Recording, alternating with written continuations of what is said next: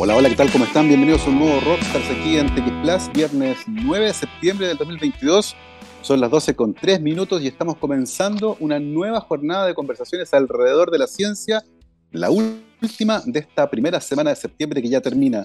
Hace una hora atrás el Ministerio de Salud entregó el balance diario por el estatus de la pandemia por coronavirus en Chile, 5.067 casos nuevos, lo que nos deja con 20.240 casos activos, bastante menos que los 40.000 que veíamos hace unas 3 o 4 semanas atrás. Lamentablemente, seguimos teniendo personas fallecidas por esta enfermedad en Chile. Se suman 25 nuevos casos fatales de COVID al recuento que hace nuestro país durante el inicio de la pandemia o desde el inicio de la pandemia.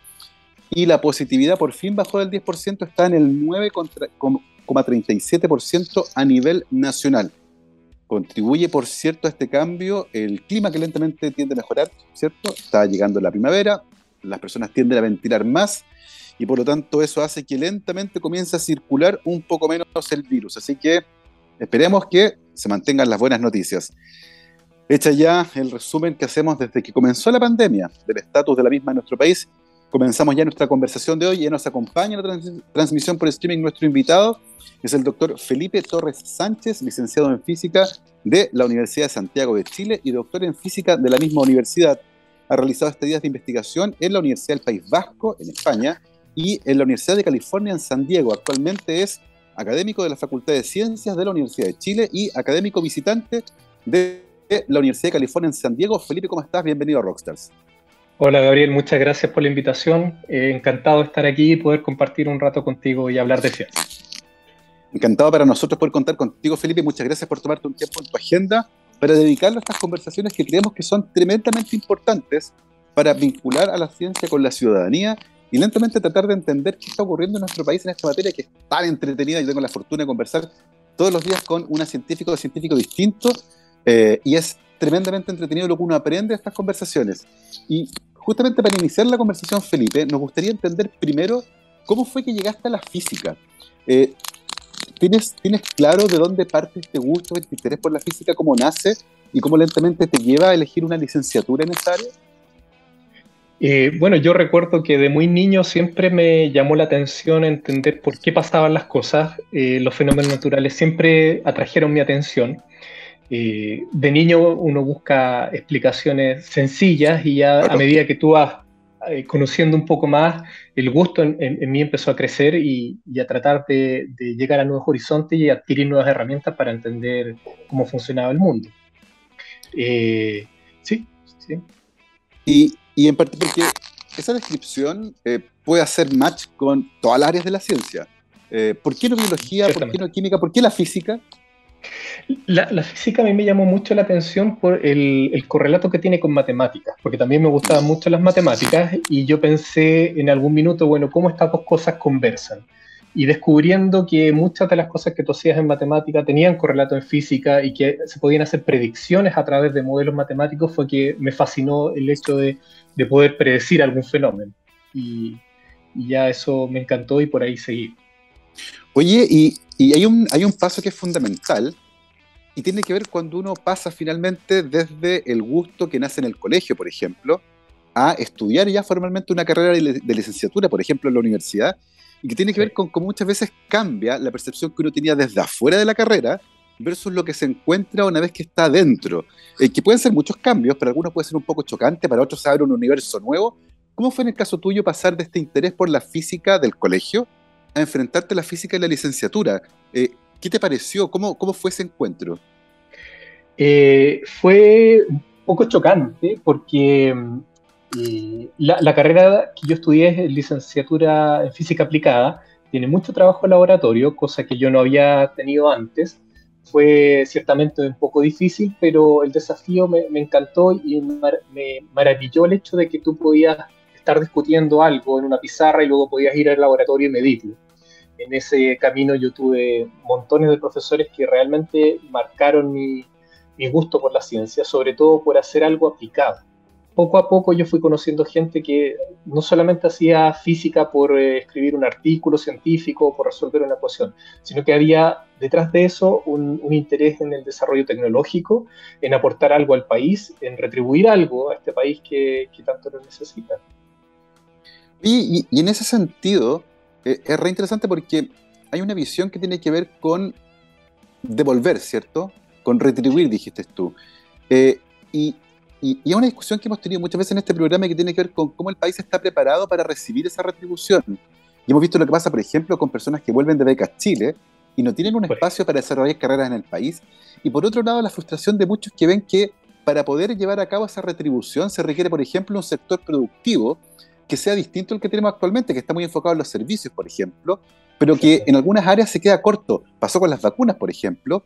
Eh, Chile no hace vacunas, no fabrica vacunas para humanos, fabrica vacunas para animales, para cerdos, para pollos, para, para salmones. Pero por otro lado, en la pandemia nos dimos cuenta que sí éramos capaces, por ejemplo, de fabricar respiradores mecánicos, algo que el país no hacía, pero había cerebros capaces de hacerlo. ¿Cómo ves hoy, Felipe, desde la academia, ese aspecto en particular y que tiene que ver con cómo el país está preparado para enfrentar los desafíos del futuro, tomando en cuenta que existen personas tremendamente capacitadas para llevarlos por una senda que estén más cercanos a lo que entendemos como idea de desarrollo? ¿Cómo lo ves tú actualmente? Bueno, yo creo que como tú dices, la pandemia marcó un hito muy importante, sobre todo los científicos que tuvimos que irnos a nuestro, a nuestro hogar y pensar, bueno, lo que yo sé hacer, ¿para qué sirve? ¿Cómo puedo aportar? Yo creo que muchos de mis colegas empezamos a pensar en pandemia y, bueno, y, las habilidades que yo he desarrollado, ¿cómo pueden aportar? En, mi caso particular, eh, sin ser demasiado autorreferente, yo te digo, yo trabajé junto con la gente, con la universidad de, con personas de la Universidad de California y desarrollamos un software que permite desarrollar, que permite predecir proteínas para desarrollo de vacunas. E, eso lo hicimos durante la pandemia y ahora estamos tratando de patentar eso porque ha tenido un, éxito más o menos considerable. Así que yo creo que se pueden hacer cosas. Eh, hay mucho potencial en Chile. Eh, es necesario más inversión en ciencia y tecnología, mm. ciertamente, porque los problemas tanto de cambio climático, crisis energética, eh, tienes que enfrentarlo con desarrollo tecnológico. Esa es la mejor herramienta que tenemos como especie para enfrentar estos problemas. Y yo creo que hay que tratar de invertir un poquito más. Países sin los recursos que tiene Chile son potencias mundiales hoy en día porque invirtieron mucho dinero en, mandar chicos y, como tú dices, traerlos, pero traerlos de vuelta a un lugar eh, adecuado, poniendo financiamiento para que ahora creen centros tecnológicos. Eso es ciertamente muy importante. Exactamente, y, de hecho recuerdo varias conversaciones con físicos justamente que durante la pandemia pusieron sus conocimientos al servicio de algo que tal vez no está relacionado directamente, entonces la física, bueno, el movimiento de las partículas virales, el modelamiento proteínico, cosas de esa naturaleza, ciertamente encontraron durante la pandemia una tremenda aplicación de muchas herramientas físicas. Eh, Felipe, volviendo a la licenciatura, cuando entras en la licenciatura, en física, eh, probablemente te topaste con esta amplia gama de áreas de estudio de la física, eh, que puede ir desde la, física de materia condensada a la física de altas energías, por ejemplo. Eh, en el caso tuyo, ¿cómo se fue fomentando el interés por un área en particular? Eh, bueno, yo en mi licenciatura me, atrajo mucho la gravitación y la física particular. estaba por salir de la licenciatura, perdón, estaba por salir del, del doctorado y un profesor me sugirió un problema relacionado un poco con un tema que se llama superconductividad. Y eso fue realmente un, cambio en mi carrera porque descubrí esta nueva área que es mucho más aplicada, que cada cosa que tú haces en un papel se puede ir a medir.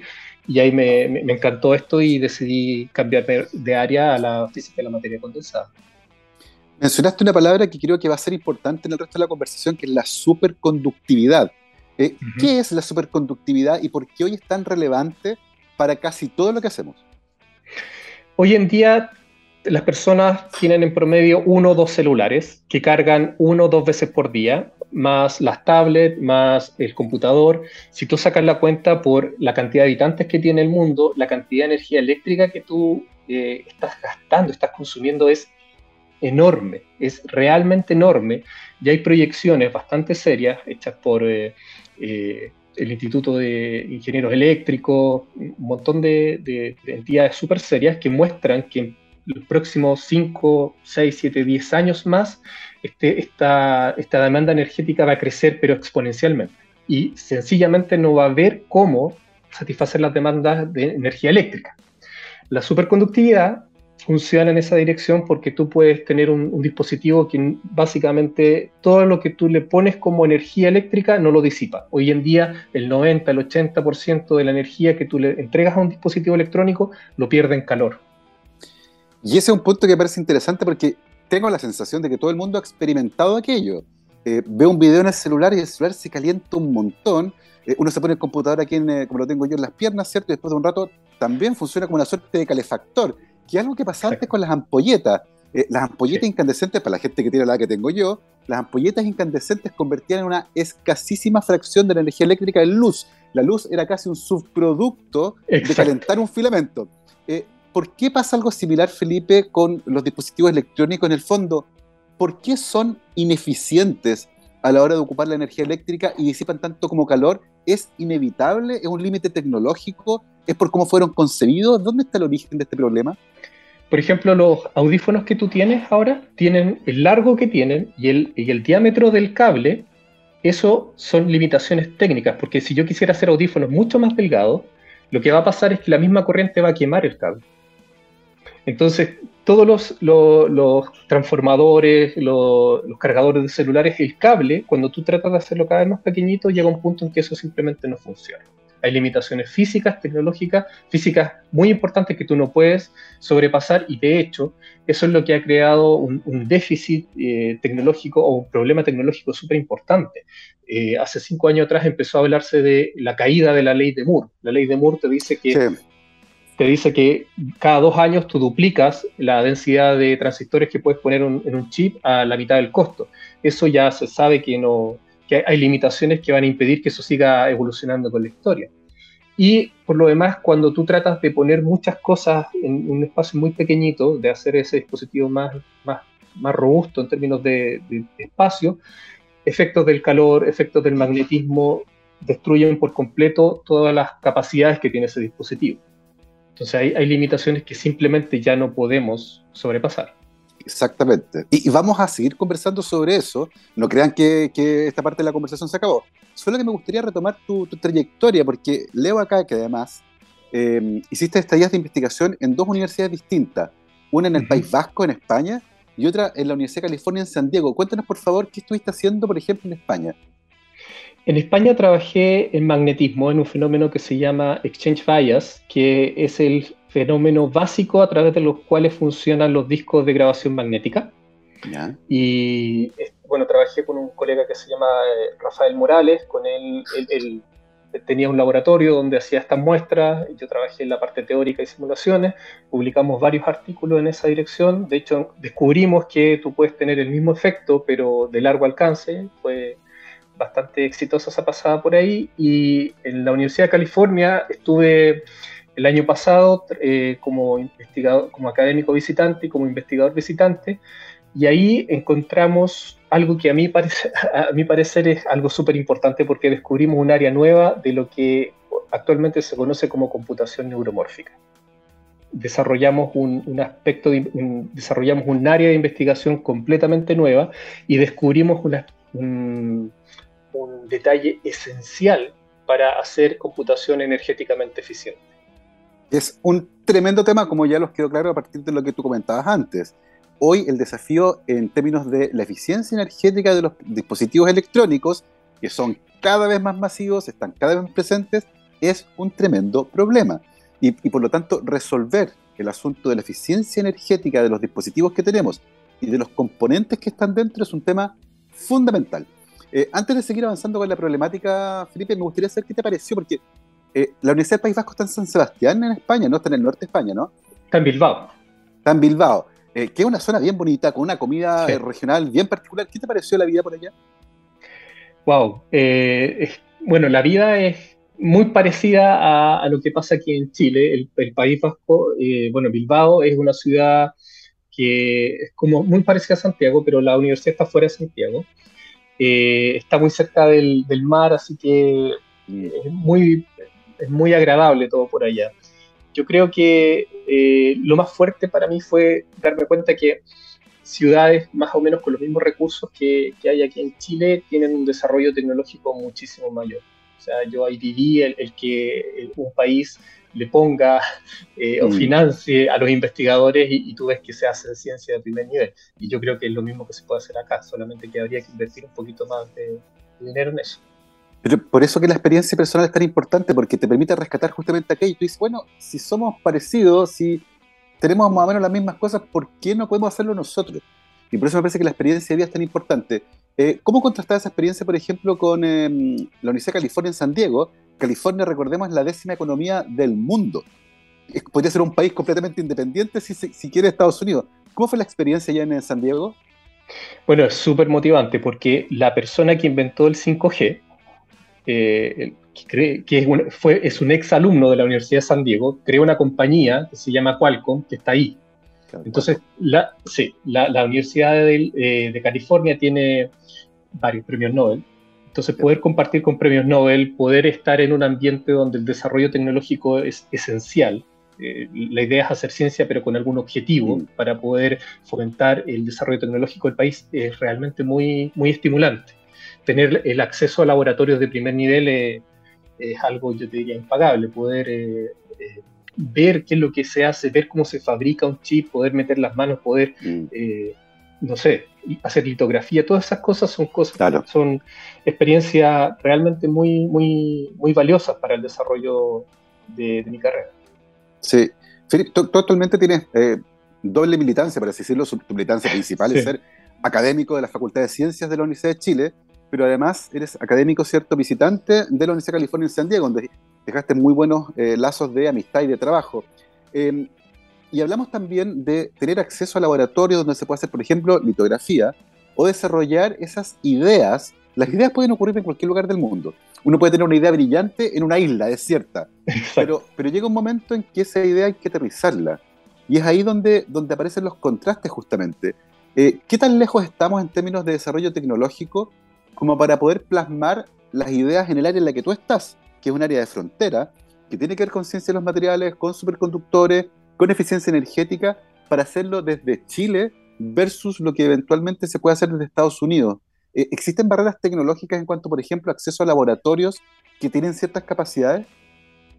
Eh, yo creo que sí, o sea, en Chile tenemos centros como el, el CEDENA, donde yo participo como investigador, donde hay eh, equipos, eh, no, bueno, no solamente en el CEDENA, hay, otras universidades a lo largo del país donde hay equipos de, de última generación, pero yo creo que la diferencia está es que en Estados Unidos tú tienes centros tecnológicos, no, es que tengas un laboratorio, tienes 30 laboratorios alrededor. Y no es solamente un laboratorio de física, de ciencias materiales, tienes un laboratorio de química, tienes un mm. laboratorio de bioquímica, tienes un laboratorio de ciencias materiales. Entonces, mm. si se te ocurre algo, como tú mencionabas, inmediatamente vas, hablas con un colega y en dos, dos tres días ya lo puedes hacer. Claro.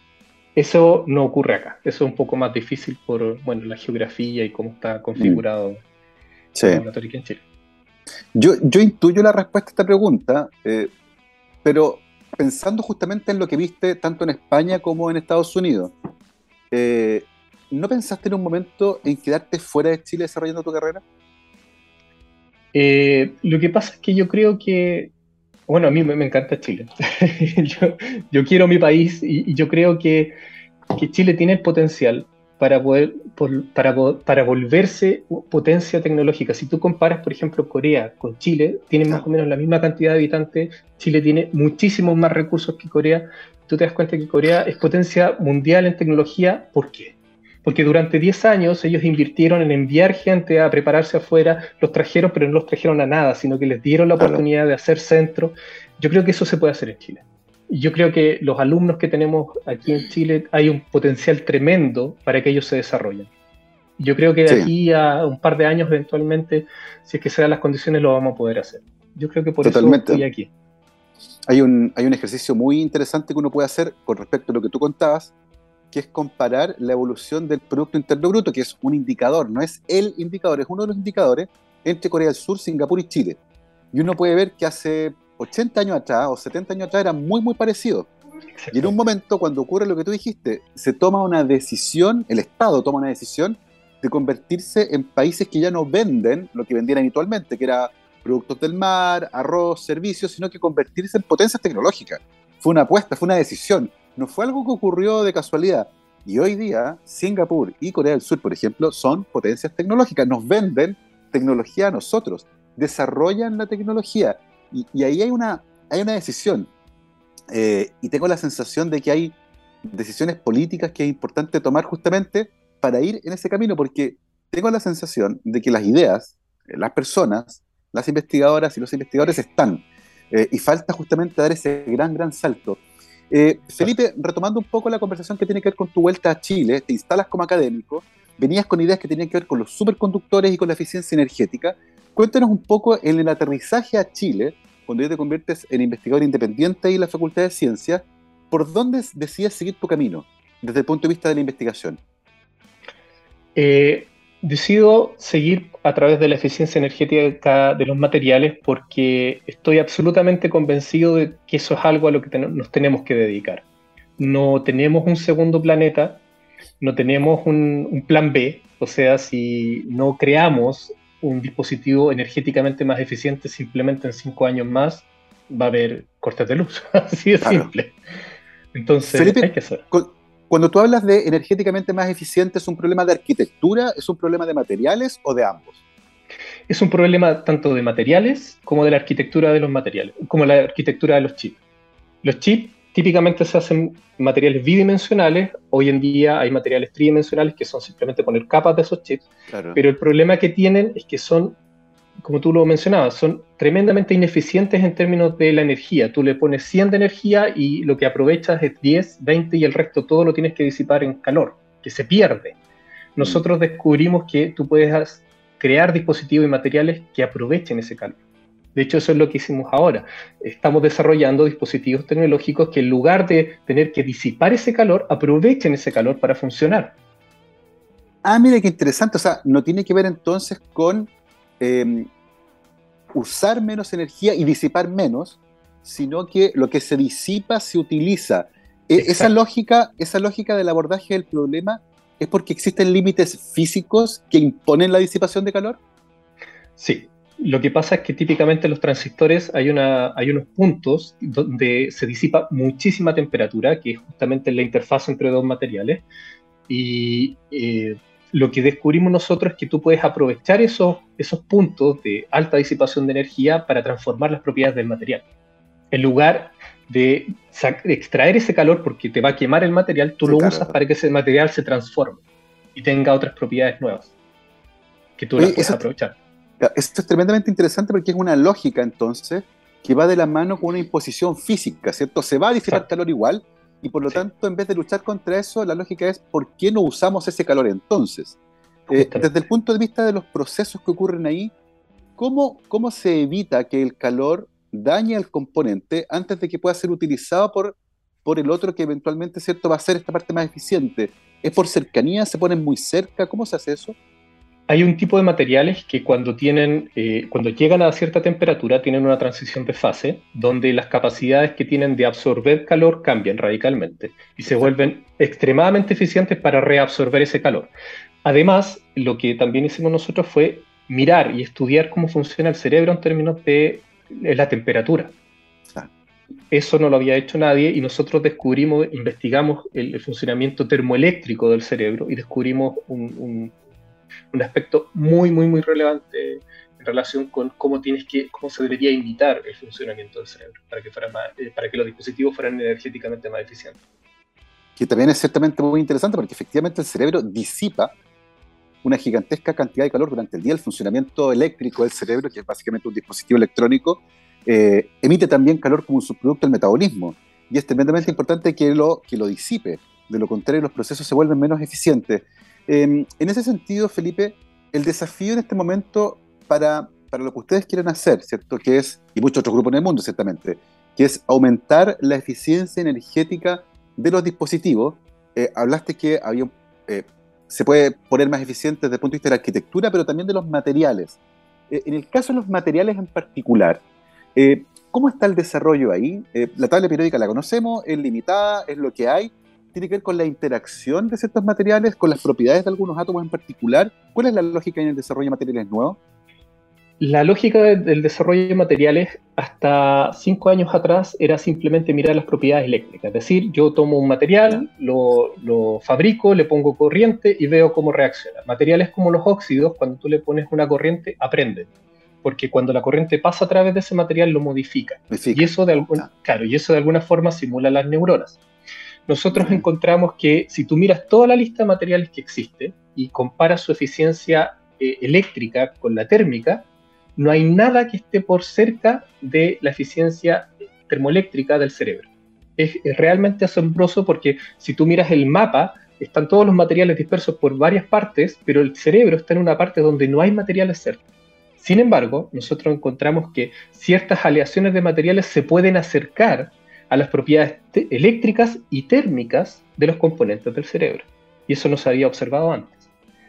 Entonces, lo, que la gente pensaba era que la eficiencia del cerebro era simplemente por esta compleja red neuronal y, de, y, de, vascular que tiene el cerebro, que tenía una conectividad muy eficiente, eso ciertamente es así, pero nosotros encontramos que hay otro elemento, y es que los componentes fundamentales del cerebro tienen una eficiencia eléctrica y térmica que dista mm. muchísimo del resto de los mm. otros materiales.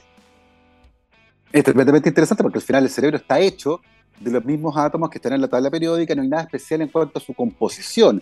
Tiene que ver con cómo está ordenado y por lo tanto es un desafío gigante porque si uno mira el cerebro y dice, ok, tal vez uno se podría aproximar a eso con lo que está aquí. porque el cerebro puede y nosotros no? Y eso es tremenda, tremendamente interesante. Son las 12.29 y vamos a aprovechar de hacer una pausa musical ahora, pero a la vuelta vamos a seguir conversando con nuestro invitado, el doctor Felipe Torres Sánchez, licenciado en física y doctor en física, eh, que está tremendamente interesado en mejorar la eficiencia energética de los dispositivos electrónicos. Un tema tremendamente relevante hoy. Y a la vuelta de la pausa vamos a conversar sobre su aproximación, la aproximación de él y de su equipo de colaboradores, ¿cierto? Para tratar de acercarse a la solución a este problema que es tremendamente relevante. Mi querido Gabriel, vamos a escuchar a un crack, Jeff Buckley, y vamos a escuchar eh, Last Goodbye. Vamos y volvemos. Vamos de vuelta aquí en Rockstars de TX Plus, viernes 9 de septiembre del 2022. Recuerden que nos pueden seguir en todas las redes sociales donde nos encuentran como arroba TX Plus, T-X-S-P-L-U-S. Y hoy, en nuestra conversación de día viernes, estamos con el doctor Felipe Torres Sánchez, licenciado en física y doctor en física de la Universidad de Santiago de Chile, actualmente académico de la Facultad de Ciencias de la Universidad de Chile y académico visitante de la Universidad de California en San Diego. Y hemos estado conversando sobre dispositivos electrónicos, eficiencia energética, superconductividad, varias cosas súper interesantes, pero permanentemente volvemos a la referencia del funcionamiento del cerebro. Lo que me parece fascinante porque si uno le pregunta a un neurobiólogo cuánto sabemos del funcionamiento del cerebro, te va a decir que conocemos como un 5%. Eh, y por lo tanto estamos tratando de imitar una máquina que todavía no entendemos muy, muy bien. ¿Cuáles son las características del funcionamiento del cerebro que nos llaman tanto la atención, Felipe, y que eventualmente podríamos imitar en dispositivos electrónicos? Eh, una, de las, una de las características más importantes tiene que ver con la arquitectura. Los computadores modernos, la CPU, tiene una arquitectura que se llama von Neumann, donde los datos se guardan en una parte y se procesan en otra. Entonces, cuando tú tienes que procesar una gran cantidad de datos, se produce un cuello de botella que hace que todos los dispositivos, las CPU, sean ineficientes. En el cerebro, la información se procesa y se guarda en el mismo sitio. Esa es una de las cosas que uno trata de mm. imitar. La neurona, cuando eh, se provoca la sinapsis, aprende. Y hay materiales como los óxidos, en particular el óxido de litio, que para Chile debería ser importante, que tiene esas características que tú cuando le pasas una corriente, el material se modifica y aprende. Y eso simula de alguna forma la neuroplasticidad de las neuronas. Eh, nosotros ahora encontramos que hay otro elemento que uno también podría imitar, porque en este ejercicio de abstracción de cómo yo imito el cerebro, además de eso que te mencioné, existe otro que tiene que ver con la termoelectricidad. Y termoelectricidad quiere decir que cuando tú disipas eh, o pasa la corriente se genera calor o viceversa, que a través del calor tú puedes generar un voltaje ese fenómeno en el, cerebro es tremendamente complejo, porque tenemos el, mecanismo de homeostasis, tenemos un montón de mecanismos de termosensores que evitan que nuestro cerebro se funda. Pero más allá de eso, de esa complejidad que es muy difícil de imitar, nosotros encontramos que elementos como la sangre, eh, eh, la materia gris, tienen características termoeléctricas que son completamente diferentes a todos los materiales que estamos usando nosotros los materiales que estamos usando son o muy eficientes desde el punto de vista eléctricos o muy eficientes desde el punto de vista térmico. Ese es como el de balance. Y el cerebro está en medio. Son, por alguna razón, no son tan eficientes eléctricamente, pero tampoco son tan eficientes térmicamente. Entonces, hay un punto ahí que es muy curioso, que lo, lo, pusimos en nuestro trabajo que acabamos de publicar, que si tú haces ciertas combinaciones de materiales, puedes recrear esas propiedades intrínsecas que tiene la materia gris, por Entonces podríamos, podríamos estar un paso más cerca de imitar la, la eficiencia energética que tiene el cerebro. Es tremendamente interesante. Tú te referiste a un artículo en particular, eh, que es el que tengo yo acá, que es el, eh, manejo térmico de los materiales neuromórficos, eh, dispositivos y redes. que yo lo comencé a leer, me llamó la atención lo de la arquitectura, fíjate, porque el modelo de arquitectura de nuestros chips es de un trabajo del año 45.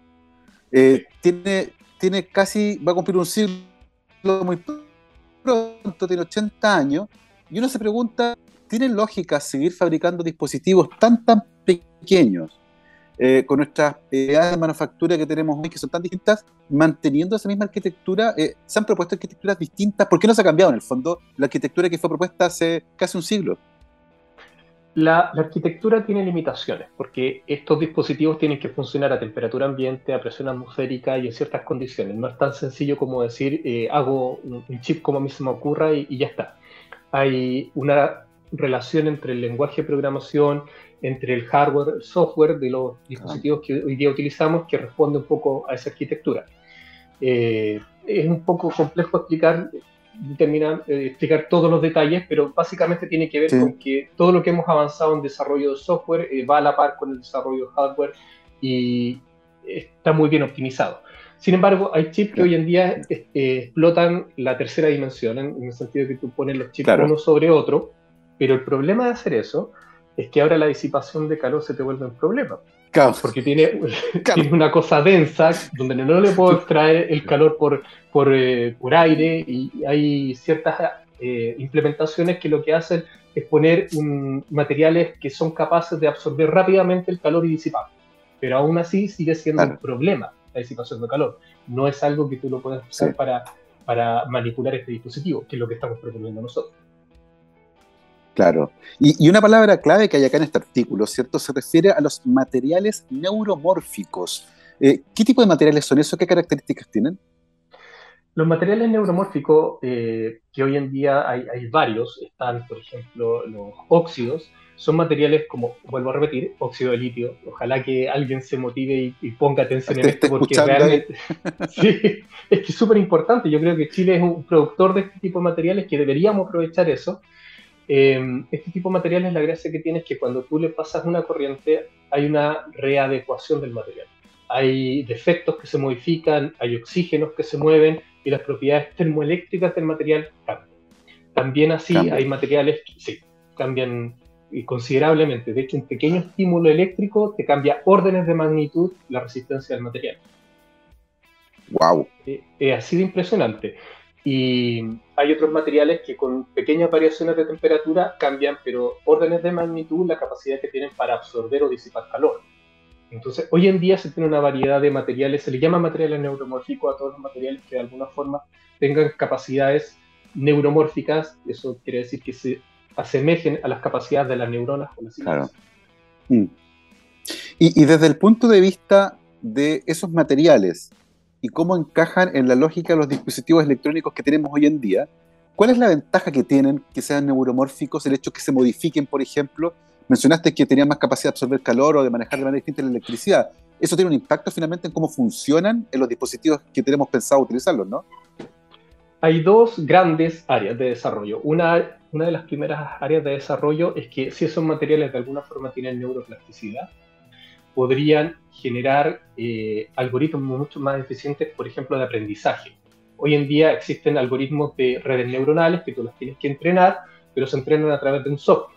Es decir, hay una máquina, una caja negra, que tú le, le entregas ciertas instrucciones, esa máquina opera y te devuelve algo y el aprendizaje ocurre a través del software.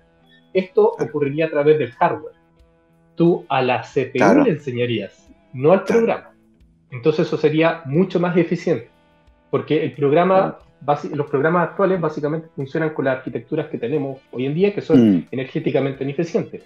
Ahí nos saltaríamos la parte del software y, generaríamos otro tipo de, CPUs que tendrían capacidades completamente distintas. Y además la otra... Sí, sí, sí. termina tu idea, por favor. Y, la, otra, la otra área que es la que estamos trabajando es tratar de hacerlos más energéticamente eficientes. Eso. Y, en ese sentido, Felipe, ¿en qué momento uno pasa a decir, ok, eh, el desarrollo de estos materiales está más o menos bien, tenemos la idea, está la teoría, hay que ir al prototipo? Eh, ¿Qué tan lejos estamos de tener prototipos de dispositivos que puedan funcionar usando, por ejemplo, materiales neuromórficos o en otro tipo de estructura eh, arquitectónica? Mira, yo creo que afortunadamente, y, vuelvo, permítanme ser reiterativo, materiales como el óxido de litio son claves porque hay, tienes que tener materiales que sean abundantes. Porque, por ejemplo, yo puedo descubrir un material que, sea, que tenga características muy exóticas que yo las, necesito, pero si no está en abundancia no me sirve para hacer un desarrollo tecnológico. Aquí en Chile tenemos la capacidad de extraer litio y hay una cantidad eh, razonable de litio para crear estos dispositivos. Lo segundo es que tenemos hoy en día el conocimiento suficiente para saber más o menos cómo es que funcionan estos mecanismos de eh, se le llama creación de filamento, que, en lugar de generar una corriente se genera como un hilito de conductor dentro del material. Hoy en día se, tienen técnicas muy avanzadas para poder mirar in situ qué es lo que está pasando, para manufacturar estos dispositivos y para poder pasar de ahí a implementarlos en un chip. Eso hoy en día se puede. Y Felipe, ¿y ese tipo de prototipos, por ejemplo, que sean pruebas de concepto, se pueden fabricar en Chile o es necesario ir a Estados Unidos, por ejemplo, y hacerlo en San Diego? Yo creo que parte se puede hacer aquí en Chile, pero hay otras cosas que necesariamente se tienen que hacer en, otros países. Pero eh, dispositivos con óxido ya existen, por si acaso. O sea, eh, hay, hay unos dispositivos que se llaman CIMOS que están basados en, materiales en óxido metálico. Y eso hoy en día todos los computadores, todos los dispositivos tecnológicos los tienen. Eh, esto es una, si tú quieres, una nueva generación de esos materiales con nuevas propiedades que imiten lo que mm. hace el cerebro. Y, y, en esa lógica uno puede adivinar que hay dos impactos. Eh, uno el de la eficiencia energética, ciertamente, pero el otro tiene que ver con tener máquinas más poderosas que aprendan en el fondo, porque van a tener eh, características distintas, y tú lo mencionaste, el propio hardware podría aprender si la necesidad de un software. Eh, en ese sentido, Felipe, ¿cuál de las dos metas, la de los materiales más eficientes o lo de, dispositivos que piensen de manera más compleja, se podría alcanzar primero? ¿Van de la mano? Eh, es difícil predecir eso porque, por ejemplo, la superconductividad, que cuando se descubrió, la gente prácticamente dijo, acá ya no vamos a tener problemas energéticos porque se acabó, ya lo descubrimos todo. El problema es que los superconductores, los de más alta temperatura, son materiales cerámicos que son muy frágiles, que se, se pueden usar, pero en ciertos dispositivos muy bien controlados, que no se pueden usar para hacer, no sé, una red eléctrica en la casa. No lo puedes hacer. Entonces es difícil hacer una predicción, pero yo creo que hay que intentarlo. Eh, ciertamente la, la, humanidad necesita respuestas tecnológicas, necesita desarrollo tecnológico para enfrentar los problemas de los que hemos estado hablando, tanto crisis energética, cambio climático, eh, crisis económica también. Mm. Son, son avances que, que, fomentan el desarrollo económico. De hecho, eh, el desarrollo económico de los, de los 90 hasta el 2000 está, estuvo fuertemente impulsado por el desarrollo de transistores. Se creó una, una, empresa nueva, un, un, rubro nuevo de telecomunicaciones y hoy en día la vida del ser humano no se concibe sin Internet. Claro. De hecho, estamos teniendo esta entrevista justamente gracias a Internet y, piensen cómo se ponen ustedes cuando se les cae Internet, dejan de funcionar, es como que perdiéramos una parte del cerebro a esta altura. Em, oye, Felipe, eh, este artículo en el que ustedes describen algunas de estas características termales, ¿cierto? De materiales como óxidos, por ejemplo, que es tremendamente interesante. Em, ¿Hacia dónde va la dirección futura, en el fondo, eh, en términos del desarrollo de estos materiales? ¿Dónde estamos actualmente? Pero además, ¿hacia dónde a ustedes les gustaría ir? Eh, aparentemente, materiales ya existen, como que no hay que seguir buscando materiales nuevos la caracterización aparentemente está bastante bien eh, hecha de, este tipo de materiales. Eh, ¿Hacia dónde vamos entonces? Eh, este artículo es el primero en su, en su, clase porque abre un área nueva dentro de lo que se conoce como computación neuromórfica, porque la computación neuromórfica era buscar implementaciones que imitaran el cerebro, independiente si eso era más o menos energético. Esta investigación orienta todo eso específicamente al manejo térmico, que es el principal problema de los dispositivos electrónicos nosotros hoy en día somos capaces de fabricar dispositivos que aprovechen esto, esta gran disipación de, de calor para que el dispositivo opere. Y ya eso no se vuelve un problema. Ahora tenemos que, bueno, hay, hay, pasos que uno tiene que hacer, probar si esto escala, si no escala, si los chips tienen eh, un tiempo de vida media muy corto, eh, cómo, cómo, cómo, se hablan con otros dispositivos eh, electrónicos que tú tienes que usar, como transistores, condensadores, lo que sea. Hay todo un proceso, pero eso tiene que partir en algún punto.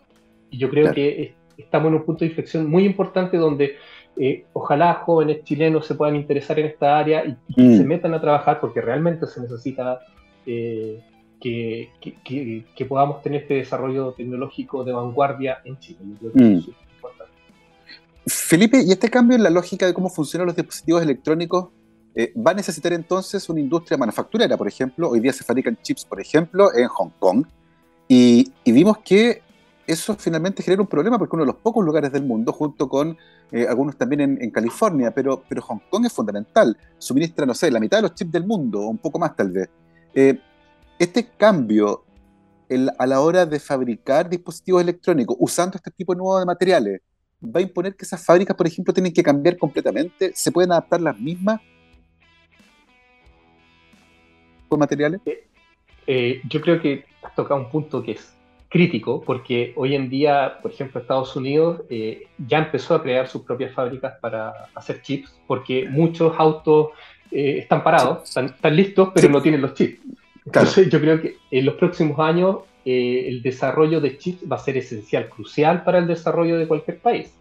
Eh, los chips, la verdad es que tú requieres una inversión más o menos grande para crear un, laboratorio donde tú puedas desarrollar estos chips, pero no hay que empezar de cero. Uno puede colaborar, uno puede ir a, a, Estados Unidos, puede hacer, fabricar cosas allá, traerlas para acá y empezar de a poco. Sí, que, ciertamente va a ser un tremendo, tremendo desafío para lo que se viene. Em, Felipe, ¿qué, preguntas todavía tenemos con respecto a este tipo de materiales eh, o, al, destino futuro en el fondo que nos permitiría llegar? Eh, si uno mira, por ejemplo, hacia adelante a partir de, este artículo, por ejemplo, y de tu línea de investigación, ¿cuáles son las preguntas más urgentes que aparecen en el horizonte? Yo creo que la pregunta más importante es cómo manejo la temperatura de un dispositivo. ¿Cómo puedo controlarla? Porque como tú bien manifestabas, hay, problemas de arquitectura, hay problemas intrínsecos de, las características del material y cómo esos dos, aspectos pueden conversar entre sí. Yo creo que eso es clave. Eh, una cosa que hasta el día de hoy no se entiende muy bien es cómo la red neuronal del cerebro, que es tan compleja, mm. hace, hace las cosas maravillosas que puede hacer un cerebro. Y, dicho de paso, la red vascular, que también es súper importante, que no, la, la, gente no le había puesto mucha atención, nosotros lo pusimos ahí sobre la mesa. Mm. La red vascular es tanto más importante que la red neuronal para el funcionamiento del cerebro. Y hay una complejidad intrínseca muy interesante que también hay que estudiar y ciertamente aprovechar para los dispositivos electrónicos que, queremos desarrollar. Durante toda la entrevista, Felipe, eh, emerge la sensación de que parte importante de lo que aspiramos para nuestros dispositivos electrónicos viene de mirar el cerebro. Eh, y decir, mira, esta, esta es como nuestra máquina modelo, que es tremendamente eficiente tal vez, que procesa una gran cantidad de información y que es maravillosa. Eh, ¿Cuántos equipos están trabajando junto con neurobiólogos, por ejemplo, en esta área? Porque da la sensación de que se necesita una conversación más profunda entre dos, dos miradas de la investigación que son muy distintas. Eh, la física de la materia condensada, los materiales, los semiconductores, y la neurobiología que están tratando de entender justamente el funcionamiento del cerebro. ¿Cuánto están conversando estas dos áreas hoy día? Hoy yo te diría que la gran mayoría de gente que trabaja en ciencia material está trabajando en computación neuromórfica o en computación cuántica, porque son los grandes desafíos que tenemos que sobrellevar, que están íntimamente relacionados con cambio climático. y, y, hay centros donde estos investigadores en esa área de materiales neuromórficos, por ejemplo, trabajen junto con neurobiólogos eh, porque tengo la sensación de que hay conversaciones tremendamente importantes, ¿no? Sí, de hecho, en, California el departamento de física y ciencia material está al lado del departamento de neurobiología, entonces eh, es una conversación diaria. Sí, porque da la, da la sensación de que estamos aspirando a crear cierto tipo, cierto tipo de materialidad que está inspirado en un órgano que todavía no entendemos tan bien. Y, y tengo la sensación de que una y otra se van a potenciar y es posible incluso que descubrimientos que se hagan en el área de materiales, por ejemplo, pueden ayudarnos a entender fenómenos del cerebro que todavía no entendemos. Entonces me parece que es oh. una conversación tremendamente interesante. De hecho, hoy en día hay centros de, de, lo que hace un par de años no se hablaba, de inteligencia artificial. Hoy en día hay centros completos de gente que está dedicada al desarrollo de inteligencia artificial, bueno, pero con los software actuales. E, eso es otra lista del problema, solamente que en el fondo, en lugar de pensar en la CPU que sea energéticamente más mm. eficiente, tú te inspiras en cómo funciona el cerebro para crear software más eficiente. Claro, y hoy en día. Eh, y teniendo en cuenta que todo funciona con software. Exacto. Hoy en día, eh, yo te diría, las redes sociales, todos funcionan con algoritmos de inteligencia artificial, Twitter, eh, Facebook, mm. Instagram, todos funcionan con eso y, tú ves el resultado, el impacto que tiene en la sociedad. Tú puedes tener un impacto tremendamente grande en, elecciones, en, la visión que tiene la gente de algún tema, solamente influyendo en las redes sociales. Entonces es algo que yo creo que llegó, mm. se va a quedar y no se va a ir. Sí. Oye, Felipe, eh, estamos llegando al final de la conversación y me gustaría meterme en un, en un punto que encuentro súper interesante y es, ¿es posible y, es una pregunta que entiendo es compleja, pero es posible proyectar que en el tiempo finalmente lleguemos a un límite físico de las capacidades que existen para elaborar este tipo de materiales. Eh, y entiendo que es difícil porque a veces hay descubrimientos que cambian completamente las trayectorias, pero desde lo que sabemos hoy, ¿es posible proyectar eh, así como un límite para la ley de Moore, por ejemplo, si es que llegamos a escala atómica, es imposible hacer cosas más chicas? Esto es lo que hay. Mira, eh, empresas como Intel o IBM proyectan que eso termina en 5 o 10 años más. Ahora, que eso vaya a ser así, no lo sé, no te podría decir, pero lo, lo, lo que sí te puedo decir es que hay mucha gente en, todo el mundo que está poniendo todo su esfuerzo para impulsar esto porque se entiende que esto es parte de un problema mayor, que es un mm. problema yo creo que a nivel, de, a nivel mundial, que necesitamos un, eh, tecnologías energéticamente más eficientes, ya sea hidrógeno verde, ya sea litio, lo que tú lo que sea, pero tenemos que crear un ambiente energéticamente más eficiente y más amigable con el medio ambiente, necesariamente. Y ahí yo creo que llegamos a un punto de inflexión. Los efectos del cambio climático los vemos todos los días. Y eso hay que hacerlo. Vale, por eso es que se convierte en un tema que es tan, tan urgente y donde la investigación, la comprensión de estos nuevos materiales, ¿cierto? Que nos van a permitir solucionar algunos de los problemas que tenemos actualmente en nuestros dispositivos electrónicos, apunta a generar dispositivos que hoy están omnipresentes, pero que sean muchísimo, muchísimo más eficientes. Es una, es una conversación tremenda, tremendamente interesante, así que te queremos agradecer, Felipe, que te hayas podido tomar el tiempo para conversarla con nosotros. Les recuerdo a todos los que están escuchando que hoy conversamos con el doctor Felipe Torres Sánchez, físico, doctor en física, actualmente académico de la Facultad de Ciencias de la Universidad de Chile y además académico visitante de la Universidad de California en San Diego. Felipe, muchísimas gracias por haberte unido a la conversación. Muchísimas gracias, Gabriel, y espero que nos podamos ver en un futuro cercano nuevamente, porque yo creo que es súper importante discutir. Nosotros encantados porque es un tema fascinante, apasionante, y me imagino que va a haber noticias en el futuro cercano, así que cuando las tengas, encantados de conversar de nuevo. Nosotros nos vamos, encantado. Es viernes, que tengan un buen fin de semana.